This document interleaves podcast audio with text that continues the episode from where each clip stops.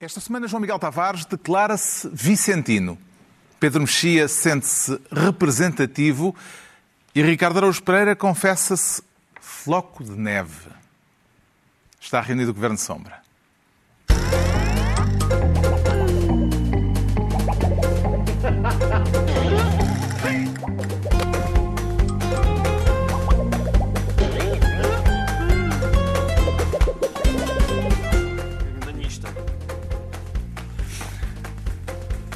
Ora viva, sejam bem-vindos no final de uma semana em que o calendário da corrida eleitoral para Belém acelerou com o anúncio de mais duas candidaturas. E é por aqui que começamos com João Miguel Tavares a querer ser ministro do elefante socialista na sala presidencial. Está a falar de Ana Gomes, João Miguel Tavares? Estou a falar de Ana Gomes, sim. Não Bati um temo recorde- que- Bati um recorde no tamanho dos ministérios do Governo de Sol. É verdade. Nunca tinha havido nenhum tão Não, é o, portanto, o ministro do elefante socialista na sala presidencial. Não temo que chamar a Ana Gomes elefante socialista possa soar um pouco ofensivo? É um bocadinho, Não. João Miguel. É um bocadinho. Não, mas não é nada essa intenção, até porque eu sou dos que gosta da Ana Gomes. Atenção, gosto mesmo da Ana Gomes. Ana Gomes, Portanto, está- estou muito... Quando nós gostamos, podemos permitir-nos. Essa é a não, mas fartazana. o elefante, mas isso é só Eu para... sei que não é nesse sentido. Não é nesse sentido, não é? O elefante na É o sala elefante não precisa sala, de ser sim, literalmente é um uma elefante. É, e ela era o elefante na sala presidencial socialista no sentido em que ela apareceu e parece que já começou, como se esperava, a abanar a mobília e a partir uns pratos. E, mas está toda a gente muito caladinha. a dizer, "Shh, cala, Mas pareceu que ela cala." partiu pratos na, na Não. declaração uh, de candidatura. Não, Carlos, mas aí está a habilidade da Ana Gomes. É que não partir pratos é a forma mais hábil de partir pratos. E é para explicar isto que estamos nós aqui no Governo de Sombra. Ou seja, Ana Parece Gomes- sabedoria oriental. Parece, parece isso. Vai- Mais uma vez vais ter que dizer pequeno gafanhoto agora quando vais ter que nos tratar assim. Muito bem. Para explicar para, isso. Para o Para o Carlos Miguel, para Pequeno gafanhoto, deixa-me então explicar. É porque muitas vezes as pessoas olham para a Ana Gomes porque ela é um pouco desbocada, embora muitas vezes desbocada, mais uma vez, no bom sentido, como eu também sou desbocado, eu gosto das pessoas desbocadas. Ahm, Esta à parte é, é desbocada no bom sentido como tu, como não é? eu, como eu. E, e- e estamos muitas vezes no mesmo lado da barricada e junto nas mesmas lutas das pessoas desbocadas em Portugal. Mas ela, porque é desbocada, muitas vezes apontam-lhe e dizem ah, ela hum, meio cuco, é uma de, tá, fala demais, é muito pouco ponderada, eh, se calhar até atrás, atrás das suas costas, "Hum, é maluquinha, isto Houve não muita vai dar gente no nada. comentário político a dizer que ela é uh, uma das faces Populista. populistas Exatamente. desta campanha populista, presidencial. da mesma maneira que André Ventura é populista, Ana Gomes é populista. Agora, eu acho que Ana Gomes, como aliás mostra boa parte do seu percurso, não é? nomeadamente nos tempos em que andava por Timor e pela Indonésia, ela é uma, uma negociadora, é uma pessoa muito mais hábil do que pode parecer à primeira vista. E, e esse lançamento da candidatura vem demonstrar isso. Esse é um, Porquê? Porque é um foi- endorsement. não, eu ainda não decidi em quem vou votar, de todo. Ah, quem sabe? Eu, eu sou daqueles que gosta de ver como correm ah, as campanhas eleitorais, mesmo. Depois, geralmente, às vezes acaba. Portanto, tu és a pessoa votar que no- houve uma vez que usou o dia para pensar e votaste no Maluquinho da Madeira. Exato. Portanto, Mas atenção a... Nota como eu estava desesperado. Mas neste, neste, estas presidenciais eu não vou estar desesperado e estas presidenciais vão, parecem bem mais interessantes do que, se podia vir aí, do que podia vir aí. Mas, pequeno gafanhoto, não sei se tu já compreendeste bem porque é que eu acho que não partir os pratos é partir os pratos nesse caso. É porque o facto dela vir com aquela postura super ponderada torna, pode vir a torná-la um candidato, uma candidata meio mainstream dentro do próprio PS. E como é que assim interpreta o silêncio do PS perante o anúncio eh, da candidatura de uma destacada militante do, do Partido Socialista? Não, o silêncio é um silêncio embaraçoso, porque isto, na verdade, era aquilo que António Costa não queria. Por isto é que estas presidenciais, que são aquelas presidenciais que nós achamos que é o presidente Rei Marcelo, que vai ter uma longa passeata, não é? Até eh, voltar a Belém, vão ser, se calhar, algumas das eleições mais interessantes dos últimos tempos e uma das presidenciais mais interessantes dos últimos tempos. Porque tudo isto, eu acho que é vai ser muito mais difícil para o Marcelo do que ele se calhar imaginou e vai ser muito difícil para o António Costa, porque Ana Gomes é a pior candidata que lhe podia cair em cima do prato Sobretudo, se ela adotar esta postura ponderada do género, eu não podia deixar de vir aqui porque o Partido Socialista tinha que se fazer representar nestas eleições, como aliás foi o argumento do Manuel Alegre quando ele argumentou a dizer o semi-presidencialismo é algo importante para o PS e o PS não pode desertar e não apresentar um candidato. Há quem tenha uma tese contrária em relação a essa ideia de facilidade para António, de dificuldade para António Costa, mas guardo essa pergunta para o Ricardo Araújo Pereira. Queria perguntar ao, ao Pedro Mexia se, se poderá haver nesta candidatura de Ana Gomes um paralelismo com aquilo que aconteceu em 2006, quando o Manuel Alegre foi candidato uh, a Belém sem o apoio do PS. Não há. Na altura contra Mário Soares. Sim. Bom, mas só que nas outras vezes uh, houve uma não tomada de posição na medida em que havia mais do que um candidato daquela área. Uh, acho que não, não aconteceu haver um candidato da área socialista, um só candidato da área socialista, e não haver um apoio. Quando houve a, a Maria de Belém Sampaio da Nova, Sampaio da Nova era da área socialista. Portanto, uh, neste momento, a área socialista Tal do partido... Soares Alegre. Do, tal como Soares Alegre, por maioria de razão. Portanto, neste momento, só há um candidato do PS e o PS não apoia. Portanto, a única pode invocar duas lógicas. Uma delas nunca invocaria, porque António Costa não gosta de Ana Gomes, não politicamente falando, e a outra é porque uh, não invocou, invocando que é o PS diz nós sabemos já quem vai ganhar e, portanto, queremos estar com quem vai ganhar. Não disse isto com esta... Sim, não é. disse, mas disse a primeira é parte. É o princípio auto-Europa. O, o, o, é o Primeiro-Ministro disse isto mesmo. Se há pessoas que têm ilusões sobre quem vai ganhar as eleições, o que é também uma frase bizarra, mesmo que factualmente possa ser... Eh, possa, possa fazer sentido. Eh, mas Agora... não é só por isso. Não é só porque não é só porque o, o, António Costa acha que o, que o Marcelo vai ganhar. Podia, se lá estivesse o Cavaco Silva, imagina que era o Cavaco em vez do não, Marcelo. Não. Seria impensável o António Costa não apresentar ganhar, um candidato. Ganhar depois, de, ganhar depois de um mandato que ele claro. próprio, que ele como a própria Ana Gomes, avalia de uma forma positiva. Certo. E ele é o, melhor, o é... Marcelo é o melhor candidato possível de António Costa, contando inclusivamente com todas as pessoas que estavam no PS. Não havia ninguém no PS melhor para António Costa do que Marcelo. Mas vai ser giro ver se não há pessoas, dirigentes, Ana Gomes disse que há dirigentes do Partido Socialista que lhe mandaram... Tudo mais mas, ou menos mas não sabemos quem são. Não é? Sabemos que houve um dirigente do Partido Socialista aqui há uns tempos, que disse que... Foi Pedro Nuno Santos. Foi Pedro Nuno Santos. E seria interessante vai ver ser, se, vai, vai se Pedro Nuno Santos vai, vai, vai, se vai Falta saber se vai aparecer ao lado dela, uh, em algum momento da campanha. Não é preciso. Uh, é, ou, ou, se declara o apoio. Não é preciso mas, ao lado dela. É preciso declarar... recordar que António Costa disse na entrevista ao Expresso uh, que os membros do governo deviam manter reserva. Sim, mas isso foi que eleitoral. o sétimo chega para lá António Costa e Pedro Nuno Santos, já lhes perdi a conta. Não, não tem sortido muito efeito. Mas é por isso que estas presidenciais também são muito interessantes. É, é isso, é para medir, para medir claro. o poder de António Costa. Porque cada vez que aparecer uma cabeça importante do PS, e, e, nós podemos dizer, olha, se está a aparecer uma cabeça importante do PS a apoiar a Ana Gomes, é porque António Costa não tem ainda eh, tanto poder. Se de repente for um silêncio generalizado no PS, significa que, que Sim, António há, Costa é mesmo o big boss mas há dois tipos mas há, mas há dois tipos de, de, de, é? de pessoas do PS que se podem pronunciar. Há aquelas que, para todos os efeitos, não arriscam nada e há outras que são, por exemplo, as da nova geração.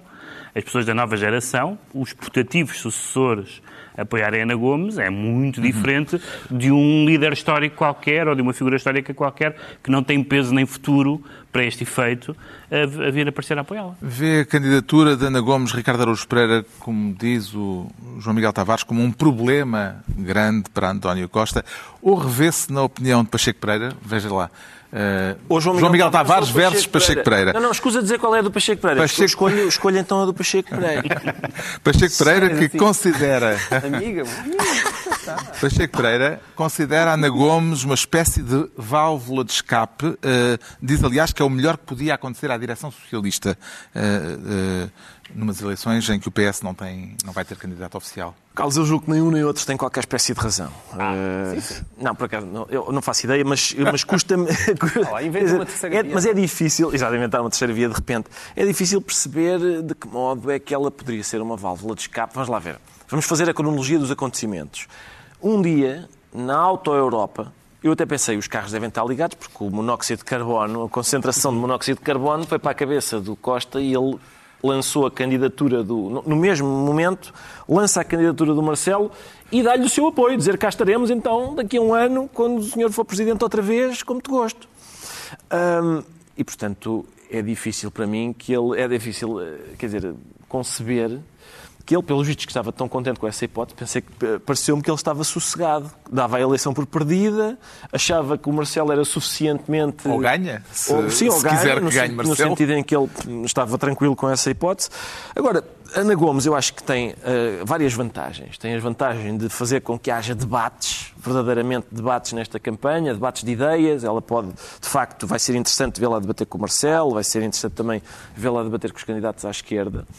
E, e, e, ela tem uma vantagem que é, ah, já vários, várias eleições presidenciais demonstraram que a, a melhor maneira de um, de, de, um candidato da área do PS ter um bom resultado é não ser apoiado pelo PS. As pessoas gostam muito disso. Ah, o PS não gosta dele. Pera, então alguma coisa ele... Sim, Manuel Alegre teve Manuel Alegre uma teve... votação melhor do que a de uh, Mário, Mário Soares, Soares eh, nas eleições em que Mário Soares era apoiado pela direção do aí PS. Está, aí está. Por isso, o, o, já não aconteceu, não aconteceu, já não aconteceu com Sampaio da Nova e Sim. Maria de Belém. A única maneira agora de, de, Costa fazer uma desfeita à Ana Gomes é dizer que afinal lá apoia. Uhum. E agora há mais pode, um estímulo pode... que é um estímulo Ventura, que eu acho que, eu acho que André Ventura está enganado nisso. Ele disse que se demitia se, se Ana Gomes ficasse à frente dele. Eu... Ele colocou a fasquia a política da sua derrota. Eu estava capaz de apostar que Ana Gomes fica à frente dele. Sim, mas é pá, é, quer dizer, é importante não esquecer. André Ventura é verdade que disse que se demitia se, se Ana Gomes ficasse à frente dele, mas é importante não esquecer que ele disse que uh, eh, deixaria todos os seus empregos se fosse para a Assembleia da República e só deixou o da CMTV porque foi posto na rua e, e, entretanto, manteve durante bastante tempo, não sei se ainda mantém, o outro emprego que tinha numa consultora financeira. O valor da declaração não é para saber se ele se demite, é para saber qual sim. é a fasquia Bom, claro, sim, para avaliar em que momento, em que, a partir de que limiar é que ele é derrotado. Sim, Ana Gomes... Uma, uma, vez que se trata de um troca-tintas. Ana Gomes faz mais moça nas presidenciais ao PS ou ao Bloco de Esquerda e ao PCP, que vão ter candidaturas próprias, Pedro Mexia? Bem, a mim parece-me que, aliás, esta conversa, as perguntas que fizeram a Ana Gomes e a Marisa Matias sobre possíveis desistências, aponta para uma coisa que parece de senso comum, que é, há muitas pessoas que votam, que podem votar Ana Gomes ou Marisa Matias, não são candidatas muito distantes entre si, a Ana Gomes tem uma. Declaram-se amigas? Uh... São amigas, são, são, são parlamentares euro, eh, europeias, mas, mas, não é só isso. Uh, a, Ana Gomes já não é. Já não é, mas foram, mas foram. foram, foram parlamentares europeias. Mas, mas há, há um aspecto que, que a Ana Gomes tem, uh, que Marisa Matias não tem, que é bom e mau que a Ana Gomes ao mesmo tempo suscita muita, muito entusiasmo por, por, essa, por, por dizer as coisas e atirar-se para a frente, mas também tem anticorpos. Marisa Matias não tem nem uma coisa nem outra. Não há ninguém que detesta Marisa Matias, acho eu, mas também não tem o grau de mobilização. De, de mobilização. A Ana Gomes, a Ana Gomes entra muito bem num eleitorado que não é um eleitorado socialista. Atenção, há, há, muita gente que pode votar Ana Gomes não por ser da área do PS. E isso, é, nesse sentido, é uma boa candidatura, evidentemente. Marisa Matias, que em 2016 teve mais de 10%, volta a candidatar-se e não vê razões para desistir a favor de Ana Gomes. Creio que a Ana nunca me pediria isso e eu não lhe vou pedir isso seguramente. Uh, acho que há espaço. Marisa Matias e Ana Gomes, uh, as duas acham que há espaço para ambas nesta uh, corrida eleitoral. Duas candidatas já confirmadas, ainda não se sabe quem será o candidato do PCP, deve ficar conhecido este fim de semana. Candidato ou candidata, fez questão de dizer Jerónimo de Souza. A sua passagem na semana passada pela festa do Avante, Ricardo Araújo Pereira, deu-lhe alguma dica a este respeito? Nada, ninguém me disse nada. Ah, se calhar até me disseram... Está-se a referir ao maior promotor de Covid da festa do Avante? O maior...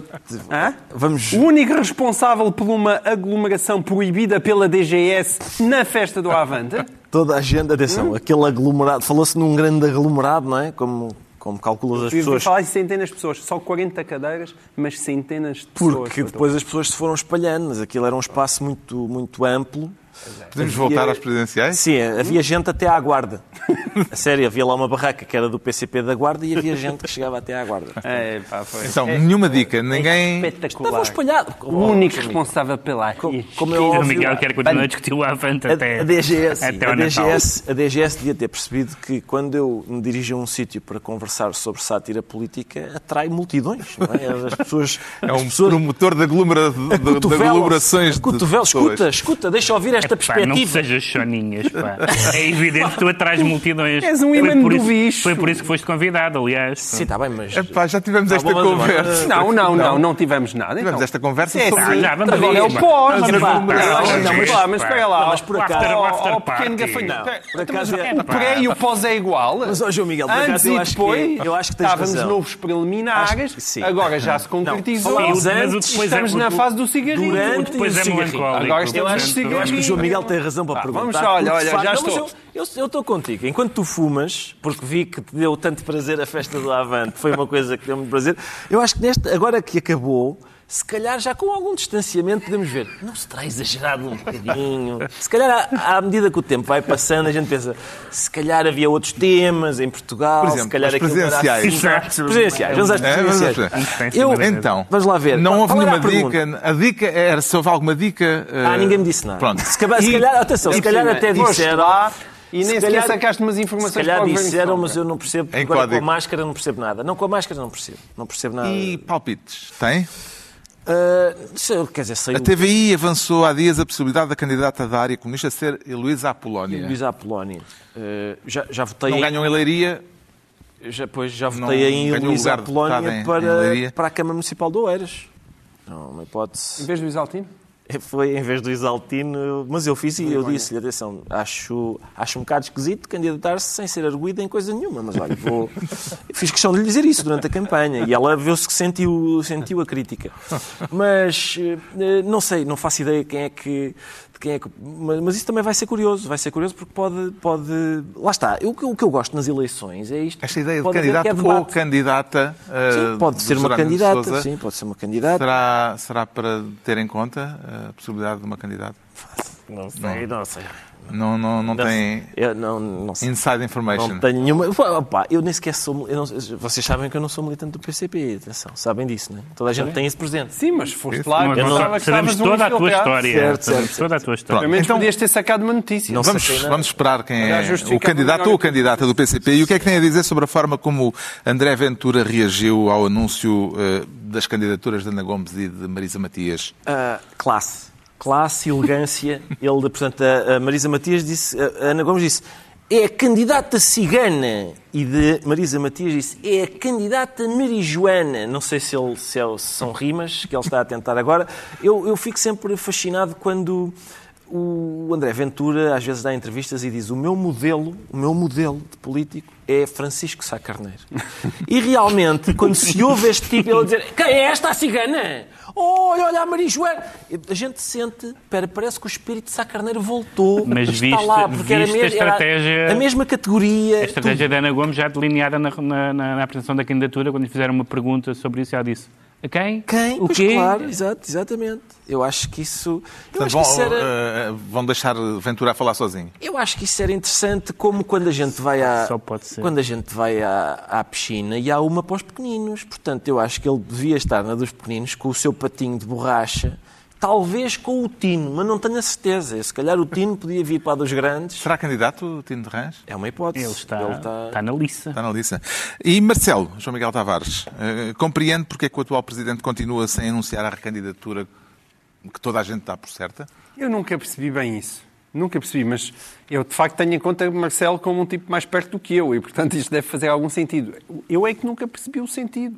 Digo-se, ah, para não se confundir o presidente com o candidato. Não consigo perceber. Não consigo perceber porque ele, ele aparece, pergunta-lhe, ele finge que ainda está a pensar, como é evidente, é impossível ele estar a pensar. Não é só por causa dele. É porque seria, se ele ainda estivesse a pensar, era uma coisa, é, seria de um egoísmo tão grande, porque é evidente que chegando a, a setembro, outubro, ele, ele não tinha qualquer margem, a não ser que fosse o, o, o, político mais irresponsável de Portugal, ele não teria a esta altura qualquer margem de recuo, não é? Não era agora chegava a novembro e disse, não.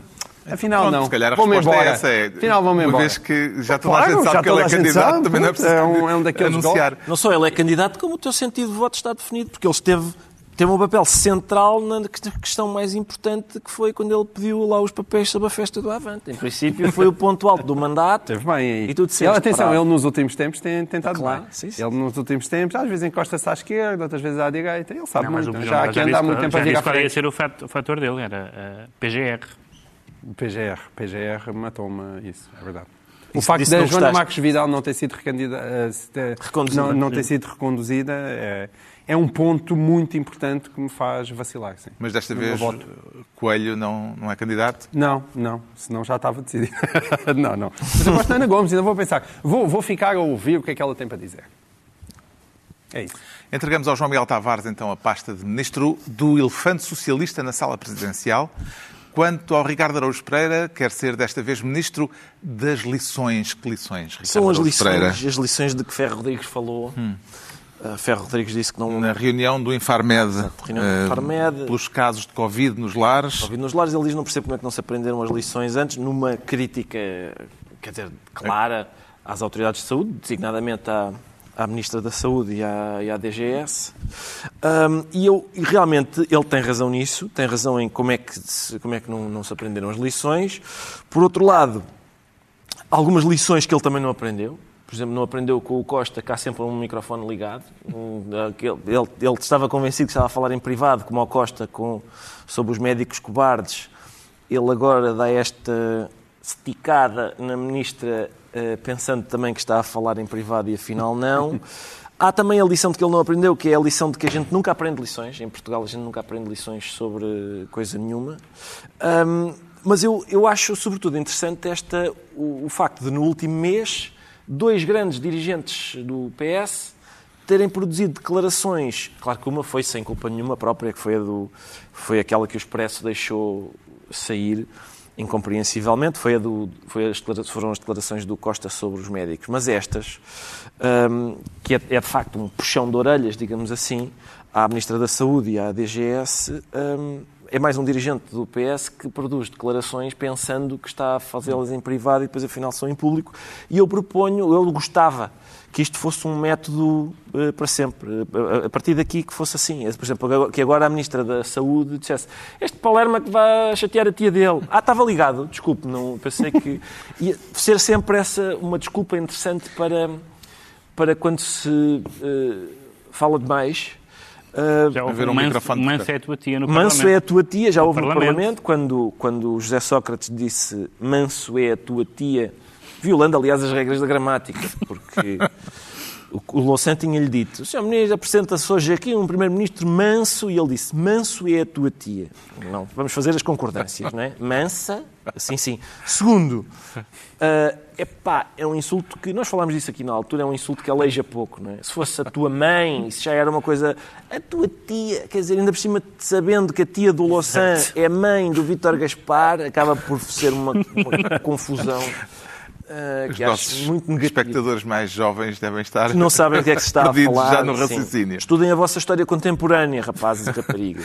Parece-lhe significativo o facto do Presidente da Assembleia da República, como foi noticiado, ter feito aquelas declarações eh, em público quando pensava estar a falar em privado, João Miguel Tavares? Foi um erro técnico. é, Parece que foi a organização que se esqueceu de avisar, Sim. não é? Ou seja, Os, os jornalistas estavam na sala do lado, não, não estavam à vista. Exato. E esqueceu de cortar o som. Acontece. Entre os erros técnicos que decorreram durante a Covid, não me parece que este tenha sido o mais grave. Por outro lado, eu diria que aquilo que mais importante aconteceu naquela sala não foi isso. Foi quando a, a Diretora-Geral de Saúde, Graça Feitas, foi inquirida em, em relação aos inquéritos epidemi- epidemiológicos. Ela disse que realmente haveria, havia milhões de dados, havia milhões de dados em relação aos inquéritos, mas infelizmente não havia maneira de os tratar. Isso, isso é que me preocupa mais. Portanto, há milhões de dados por aí, mas eh, depois faltam meios na DGS. Porquê?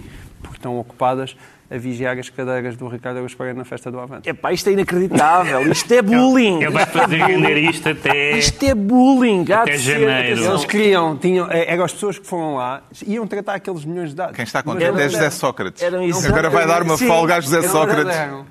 Fala fala lá, e e o Sócrates? Não, não tens... Foi à festa do Avante? Não foi, por isso, grande homem. foi, não Grande foi. homem. Grande homem. Está fechado Esta reunião do Infarmed, que levou finalmente o Infarmed para o Porto, note-se. eh, Exato, exato. eh, eh, eh, eh, esta, esta reunião do Infarmed eh, também eh, foi notado que parece ter revelado ali um desconforto entre Marcelo e Costa. Pois foi. Viu Não consegui perceber porquê. Também ainda estou para perceber. Infelizmente aí os microfones não estavam ligados. Costa foi-se embora E, e ninguém Não, perguntou Marcelo nada. foi-se embora foi-se sem- embora, ninguém sem perguntou ter dito nada, nada não disse adeus António e que havia Costa ali uma certa frieza. Será só conversa de. Não, não, não consigo mesmo saber o que é que isso quer dizer. Vamos ver. Ou Se será estará- o efeito já da campanha eleitoral? Pode ser que estará a, a- a relação mais fria. Pode ter, mas não sei, ainda não temos dados para isso. É verdade que nos, nos últimos tempos Marcelo tem dado um- umas cotoveladas mais para a esquerda também, Eh, mas não, não sei se é isso. Entretanto, foram anunciadas pelo Governo as medidas eh, do estado de contingência, eh, que se vai estender ao território nacional por inteiro. Entra em vigor a partir da próxima terça-feira. Vê com agrado, Pedro Mexia, que o uso da máscara continua a não ser obrigatório nos espaços ao ar livre. Não, não vejo isso em termos de estado de alma do que, me, do que, do que, do que gosto. Há gente com estados de alma. Até houve uma manifestação no Recio. Pois, sim, mas eu não dos tenho. anti-máscara, Eu, eu não não é? tenho, eu não tenho esse estado. Não se trata de me agradar, me agradar. Eu, em geral, tenho, tenho cumprido as, as, todas Achas as, que a gente percebe mais do as que recomendações. Vocês viram as imagens da, da- da manifestação do dos, Recio. do, de, do comer criancinhas e do canibalismo e não sei o que mais. Tá, tudo, tudo chega cá, não é? Portanto, isso já, já vimos isso no Brasil e nos Estados Unidos. Ah, mas, portanto, eu não tenho estados de alma, eu cumpro, tirando a, tirando a app, cumpro as coisas que têm sido, as indicações que têm sido divulgadas. Contra a app continua resistente. Não é, não é esta app. Não, não gosto da ideia do Estado me descarregar, me pedir para descarregar uma coisa no telemóvel. Do Estado. Não gosto. Vi- Li, li demasiada ficção científica e tal e não O gosto. Ricardo tem app. Não tenho, não. E o João Miguel? Eu eu ainda não tenho, mas não é nada contra, é mesmo só. Sou o único que tem app. Mas, mas atenção, mas, és pronto, eu, mas eu também vou pôr, hein? atenção, não é nada por isso, é só E eu não tens, mas tens ter posto. contactado com muitos doentes à tua volta? Não, até agora não, Não há nenhum doente. Não, Não apitou, apitou, ainda. é. Mas se isto apitar a qualquer momento já sabem, eu tenho que me ir embora. da mesa.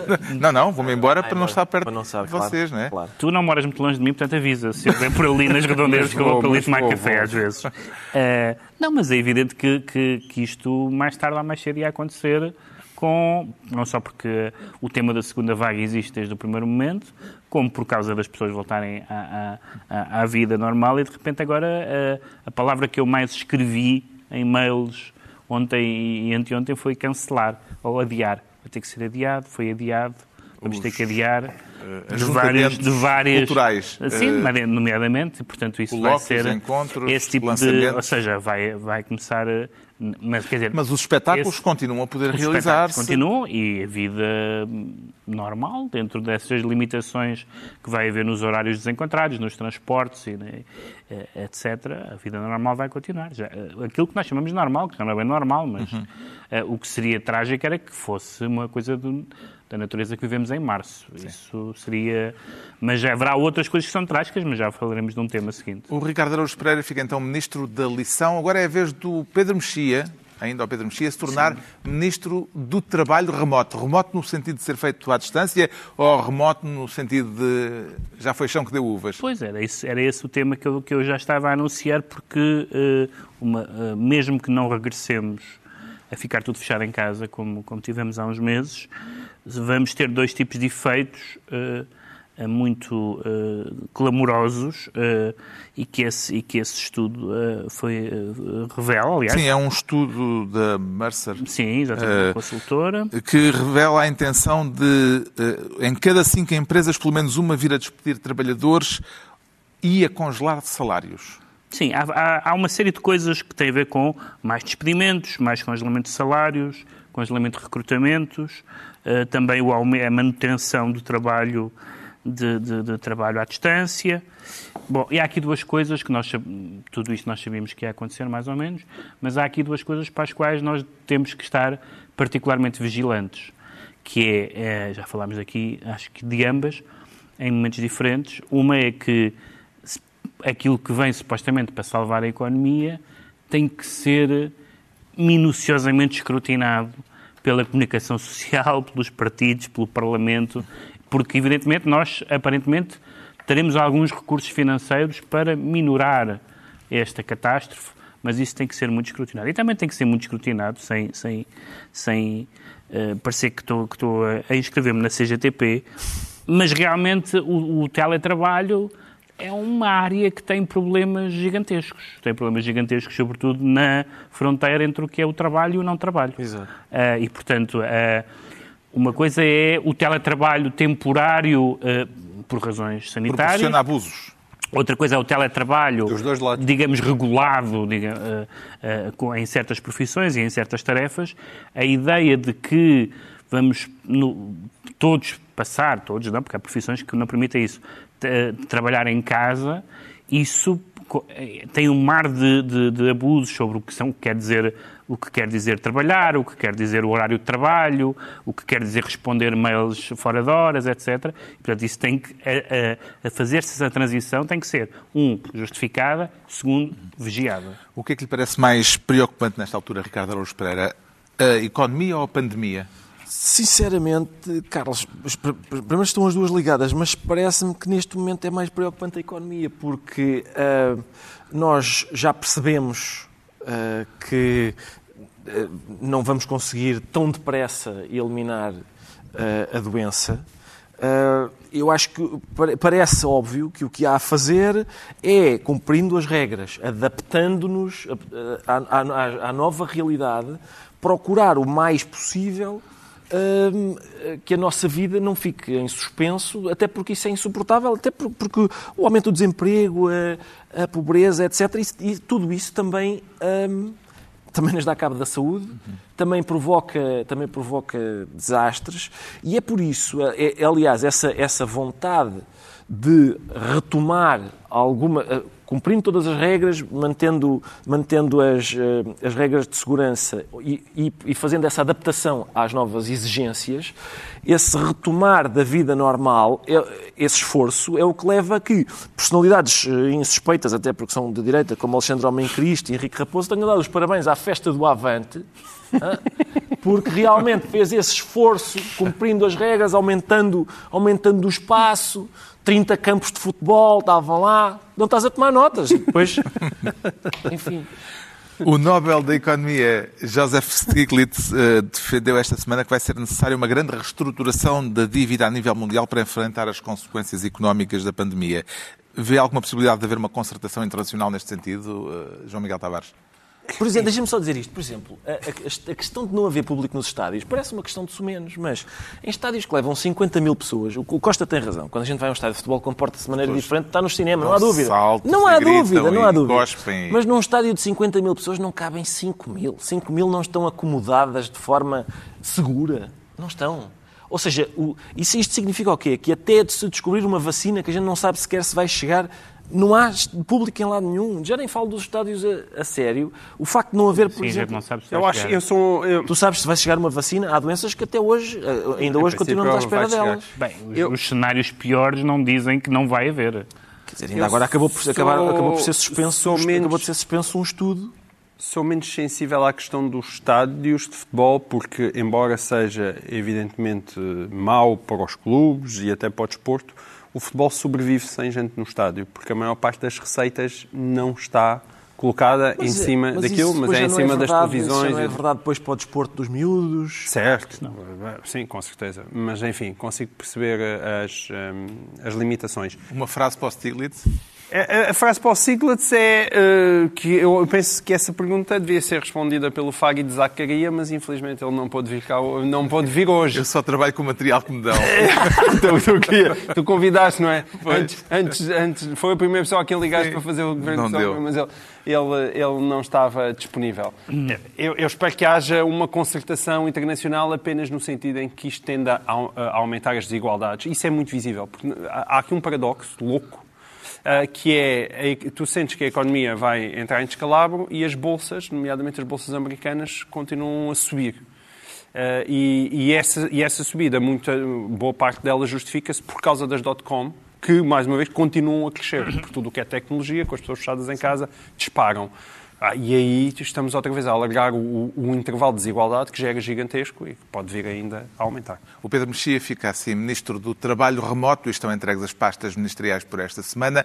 Altura em passo de corrida para sabermos porque é que o Ricardo Araújo Pereira se declara um floco de neve. Isso não é uma expressão lá muito, uh, uh, lá muito simpática, pois não? Eu, eu também não acho não é simpática. Um elogio. Não, não costumava, aliás, que normalmente Uh, hoje parece ser, parece que o facto das pessoas se ofenderem um, aparentemente é uma coisa boa. Há pessoas que estão ativamente à procura de Mas se snowflakes é uma expressão recente no língua inglesa assim.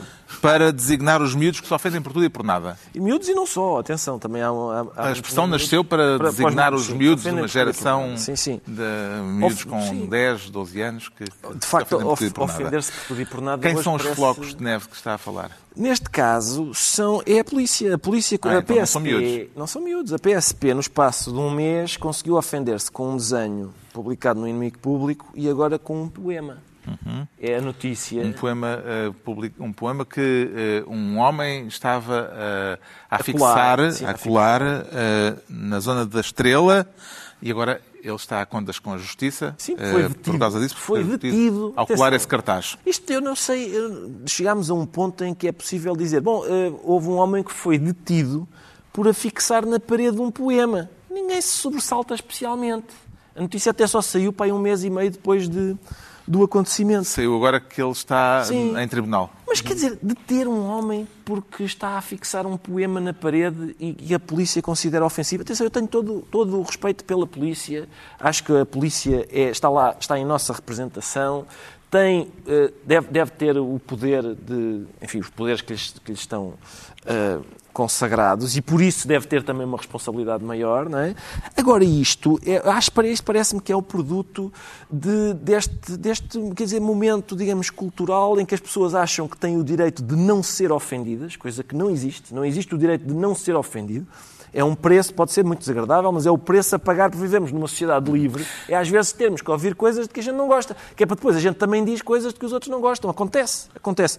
E portanto, o que é que, onde é que vamos parar? É sempre aqui. É os pequenos. Isto vai, quando a gente começa a dizer isto, que há pessoas que têm o direito de, porque se ofendem, mandar os outros calarem, depois chegamos a isto. Isto legitima que agora uma artista que escreveu um poema e um desgraçado que estava a colar um cartaz com o poema como forma de promover uma exposição seja detido. Sendo o que poema é, de, é o problema, é que, uma é que estes pequenos não têm outro chamada poder, Gisela Casemiro. Não seja da eh, palavra. E chama-se Quando For Grande e é um poema crítico para a polícia. Uh, não sei se temos tempo, creio que já não temos tempo para uh, tratar do poema. E mas... ainda bem que não, que não lemos, que é para não nos prenderem, pelos vistos. ainda entrava um agente da PSP para ali dentro. Ah, mas se é por isso, acho que devias ler. Pois. Depois, se calhar. Vamos, vamos ver, vamos podemos ver. fazer o teste a, a ver se entra algum. Isso, tu começas a ler e Mas vocês têm o poema aí? Eu estou com o olhar virado para a porta a ver se vem algum tá bem, tá bem. E pedimos às forças da autoridade que nos estejam a ouvir, as mais sensíveis, que tapem os ouvidos. Mas leio eu o poema. Ah, é melhor que é para ah, nós. Não, não, não, nós, Vocês estão muito espertos. Não, o, o, o, princípio, Querem mentalar, não é? Nós arranjamos outro moderador e continuamos com Quando for grande, quer ser polícia para bater nos pais dos outros meninos, em frente aos outros meninos. O meu pai sempre me disse: cuidado a quem dá as bastonadas Nunca dês bastonadas a um preto, senão vão achar que és racista. Se deres bastonadas a um branco, estarás apenas a ser polícia. Ainda bem que não somos pretos. Imaginem se fôssemos pretos. Já não podia ser polícia. Quão ofensivo lhe pareceu o poema, Pedro Mexia? Agora não entrou ninguém. Não entrou ninguém, certo? É um, é, um, é um statement político de denúncia alegando que a polícia é racista, que é um tipo de statement que é feito na sociedade com alguma regularidade, no Parlamento, nos jornais, na, na, na praça pública. Eu acho que há aqui, há aqui dois ou três problemas. Bom, um problema absurdo de terem prendido o senhor que estava com lá os cartazes, isso é absolutamente inconcebível. Há um problema que existe um, um artigo, aliás, existem outros artigos desta natureza, que fala de ofensa a instituições. Sim, sim. Uh, e provavelmente, provavelmente não faz muito sentido, sobretudo no momento em que hoje em dia se exprimem opiniões muito virulentas, que se possa ofender instituições. Eu acho que faz sentido continuar a haver ofensa a pessoas. E as pessoas podem agir judicialmente. Ofender instituições parece um bocado estranho, porque quem é o, quem é o ofendido? quem é. Não há um, não há um ofendido propriamente, até porque uh, as pessoas que, que criticam uma instituição estão a criticar, em geral, quase sempre, responsáveis momentâneos dessa instituição ou elementos dessa instituição. Claro que há pessoas que detestam a polícia em geral, mas a maioria das pessoas que critica a polícia critica justo ou injustamente, um episódio. E, portanto, isso, isso... E depois há a questão de incitar à violência não creio, quer dizer, há de facto, nós vimos até nos Estados Unidos, há pessoas que falam, eh, que dizem coisas que podem ser incitamento à violência. Dificilmente se extrai daí uma vontade de, de, de, de, agir fisicamente sobre as pessoas. Como é que entende a suscetibilidade da polícia neste caso, eh, João Miguel Tavares? É, pá, não consigo entender por todas as razões que já foram apresentadas aqui. Eu proponho que a polícia guarda a sua suscetibilidade para aquelas quedas acidentais que muitas vezes acontecem, sobretudo em bairros problemáticos, certas pessoas que são levadas e depois caem. Aí é que eu acho que a, política, que a polícia deve concentrar a sua suscetibilidade, evidentemente não em pessoas que estão nas paredes a colar cartazes. Estão nas paredes as pessoas. As pessoas que estão nas paredes a cortar cartazes, de facto, dito assim, não faz sentido. Bom, está esclarecido. As pessoas que, é que estão a colar cartazes nas paredes. Peço desculpa. Está esclarecido Agora, é que o Ricardo só por essa Pereira... correção, merecia que entrasse um polícia só Temos para pouco tempo. Pronto, já sabemos porque é que o Ricardo Araújo Pereira declara floco de neve. Quanto ao Pedro Mexia, diz sentir-se representativo, está a pensar, a pensar concorrer a alguma eleição? Não, Deus-me livre. Só meio minuto para isto. Rapidamente em duas frases. Uh, quero falar das normas anunciadas Exatamente. pela Academia de Hollywood que impõem regras de representatividade a partir de 2024 para os Oscars. Eh, Bom, e há, e há, e há dois tipos de regras e algumas regras fazem mais sentido do que outras. Eu percebo que se procure independentemente do que possa achar sobre as cotas, tenho uma opinião um pouco dividida sobre a ideia de cotas, mas percebo que se possa criar maior representatividade uh, uh, nas pessoas que, que, trabalham nos filmes e, e agora, uh, portanto, na parte técnica e, e, tudo isso, e eventualmente até na escolha dos filmes. Agora, quando, quando há exigências em relação, por exemplo, à história ou às personagens, a ideia de que alguém vai fazer um filme com um caderno de encargos lembra não o cinema americano, mas o cinema soviético. E não o bom dos anos 20, o, o, depois, o que vem depois. A ideia de que ah, eu queria escrever esta história, que é uma história que me diz muito, mas espera aí que não há ninguém da etnia tal, ou não há nenhum homossexual, tenho que o pôr aqui. Isso parece uma coisa bastante absurda. Acho que faz sentido haver a diversidade na, na, nas equipas, aliás, já há bastante diversidade até nos atores, uh, nos filmes americanos, nós às vezes vemos até uma diversidade quase fictícia, percebemos que há ali. Isso, isso já existe. Também, como também é absurda o que, aconteceu, o que vai acontecer no Festival de Berlim, que é acabar com a categoria de melhor ator, melhor atriz, vai ser só melhor interpretação, o que diz, ah, resolve-se esse problema. E se ganharem 5 anos seguidos os homens, por exemplo, vai, vai haver um problema. É? Vai-se dizer, ah, bom, esta categoria engoliu as mulheres. Portanto, são tentativas de resolver coisas que são em si mesmas atendíveis, cujos resultados são piores. Vamos discutir, se calhar, isto mais adiante, noutra edição do programa. Já sabemos porque é que o Pedro Mexia se, se anuncia representativo. Agora vamos tentar rapidamente perceber porque é que o João Miguel Tavares se declara vicentino. Quero homenagear Vicente Jorge Silva, que morreu esta semana. Sim, queria, um, só porque Vicente Jorge Silva foi uma personagem indiretamente bastante importante na minha vida, porque o Público foi o jornal central que me fez eh, mudar a minha vida da engenharia química e decidir que queria ser jornalista, mas também porque eu acho que ele tinha uma qualidade muito rara e que não sei se ela foi devidamente, eu acho que foi, mas eh, não tão claramente sublinhada assim, porque hum, o Vicente Jorge Silva, quando falava na televisão, não era uma pessoa especialmente articulada. E mesmo ele, até mesmo como cronista, não, não, puder, não podemos olhar para o, para, para o, trabalho dele e dizer que foi um dos grandes cronistas uh, portugueses dos últimos, do último quarto século ou qualquer coisa parecida com isso. Não foi. Mas ele tem uma qualidade que eu ainda acho que é mais rara do que isso, que é um, uma capacidade de catalisar talentos. Ou seja, de encontrar pessoas que estão à sua volta, de lhes apontar o dedo e de, e de espremê-las para elas manifestarem o melhor que têm em si mostrando para isso que confia nelas, que quer ouvir as suas opiniões, independentemente de serem estagiárias ou grandes jornalistas. E essa cultura ficou. Essa cultura ficou não só no público, onde ainda eu acho que sente muito, e que foi um jornal que sempre teve imensa dificuldade com diretores que vinham de fora e que vinham de fora daquela cultura, o que, o que prova quão forte era a cultura que o, que o Vicente de lá tinha deixado, mas que depois uh, se foi, se foi uh, transmitido até em, em, outros órgãos e com pessoas muito diferentes. Eu, eu, no público trabalho com o Manuel Carvalho, com, quando há coisas que eu faço no Observador e que, e conheço lá o Zé Manuel Fernandes, não, não, não podiam ser pessoas mais diferentes e dispares, mas todas elas têm uma grande cultura de liberdade. E isso é a escola do público e é a escola também do Vicente e, e eu queria celebrar isso porque faz muita falta. Fica a homenagem a Vicente Jorge Silva, está na altura dos livros. E eu trago esta semana um livro de um autor argentino da primeira metade do século XX, Roberto Alte, que só foi descoberto, este autor, eh, em Portugal já no século XXI, foram publicados nos últimos anos o romance eh, Os Sete Loucos e um volume intitulado Escritor Fracassado e Outros Contos. E agora acaba de sair uma seleção de textos de Águas Fortes Portanhas. Águas Fortes Portanhas é, é o título dos retratos ficcionais, é, crónicas que é, Roberto Duarte escrevia para jornal, para um jornal argentino, El Mundo, crónicas de figuras tipo de Buenos Aires, que são, no fundo, figuras tipo da humanidade em geral. Foram crónicas eh, que foram escritas eh, durante meia dúzia de anos, eh, mas ele tem uma produção enorme de mais de 1.500 textos destes e é um regalo à acidez destes retratos por onde passam, entre muitos outros, o ladrão, o preguiçoso, o invejoso ou o chato. Assim que solta a língua, o tipo esquece que existe tempo e tédio e então, para divertir os seus próprios ouvidos, desata a contar histórias.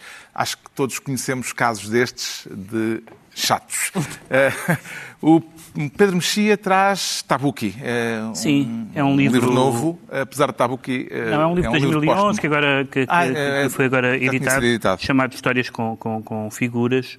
Um, e são histórias, são histórias propriamente mas também artigos, textos de catálogo sobre pintores e, e pintores portugueses. Paulo Rego, Vieira da Silva, Pomar, e ele, a certa altura, diz uma, uma frase que é muito interessante porque parece que resumir, uh, embora aqui resuma a relação com a pintura, mas parece resumir uh, uh, a relação dele com, com a escrita. Ele diz que estas imagens e estes quadros serviram-lhe como estímulo, como insinuação, como encantamento e como ditado. Eu acho que estas quatro categorias uh, uh, exprimem muito bem as quatro origens das histórias em, em, Tabuki, em Tabuki, que era, além do mais, um professor magnífico. O João Miguel Tavares traz um livro uh, de um antigo candidato. Uh, acho que não chegou a ser candidato presidencial, mas foi chegou, candidato, chegou a ser, chegou a ser candidato, candidato presidencial. É, é, para compor, é para compor o, o, Ramalhete. É um livro do Paulo de Moraes chamado O Pequeno Livro Negro da Corrupção, acabou de, de sair agora, como como sabe, eu acho que a corrupção é, de facto, não sou só eu que acho, é um, é um problema genuíno e genuinamente grave em Portugal. E ainda que, que, que os, os, as principais caras deste país, eh, que muitas vezes denunciam os casos de corrupção, não seja sempre fácil estar de acordo com tudo aquilo que eles dizem, um, ainda assim, essas vozes eh, merecem ser escutadas porque aquilo que elas estão a denunciar é muito importante. Uh, não é um livro super completo, haveria infinitas coisas para dizer que não estão aqui, mas é um livro organizado quase em forma de, de dicionário, por entradas, de nomes e de casos. E é um bom repositório quando nós passeamos por aquelas páginas de nos lembrarmos da imensidão de casos e casinhos que já aconteceram neste país. Não tem só corruptos, atenção, ou, também tem gente que se dedica uh, a lutar contra a corrupção. Pronto, não, é? o Ricardo Araújo Pereira traz Zizek. Exatamente, é um livro de relógio d'água do Slavoj Zizek, o filósofo esloveno que fala como o Daffy Duck. uh, Chama-se Como Derrotar Trump e Outros Ensaios. É um livro muito interessante em que ele faz um retrato de Trump, que é de facto um estadista muito uh, sui generis, e ele fala fala dos, do, precisamente por causa das características especiais do Trump, fala depois dos erros dos seus adversários, os erros que os seus adversários costumam cometer, e não surpreendentemente também fala da questão do problema do humor, ou seja, do problema de abordar humoristicamente Trump, como por exemplo como é que se faz uma caricatura de uma caricatura. Isso é um, é um problema, de facto. Vai contar a anedota dos tubers? Não vou contar, vou, vou dizer que, de facto, há aqui há uma Mas passagem... Pode contar. É... Há uma passagem em que ele conta uma anedota que ele acha significativa da, enfim, da figura que fazem aquelas pessoas que estão convencidas, algumas delas são humoristas até, que estão convencidas de que os humoristas infligem, de facto, danos graves em pessoas como o Trump. Uh, eu posso contar. Sim, vamos é, a isso. A nota é a seguinte. É... Acabar com uma anedota é melhor. É sempre não, melhor ele é um dos filósofos, o Wittgenstein também gostava muito de anedotas, também achava que era possível estabelecer toda uma filosofia com piadas.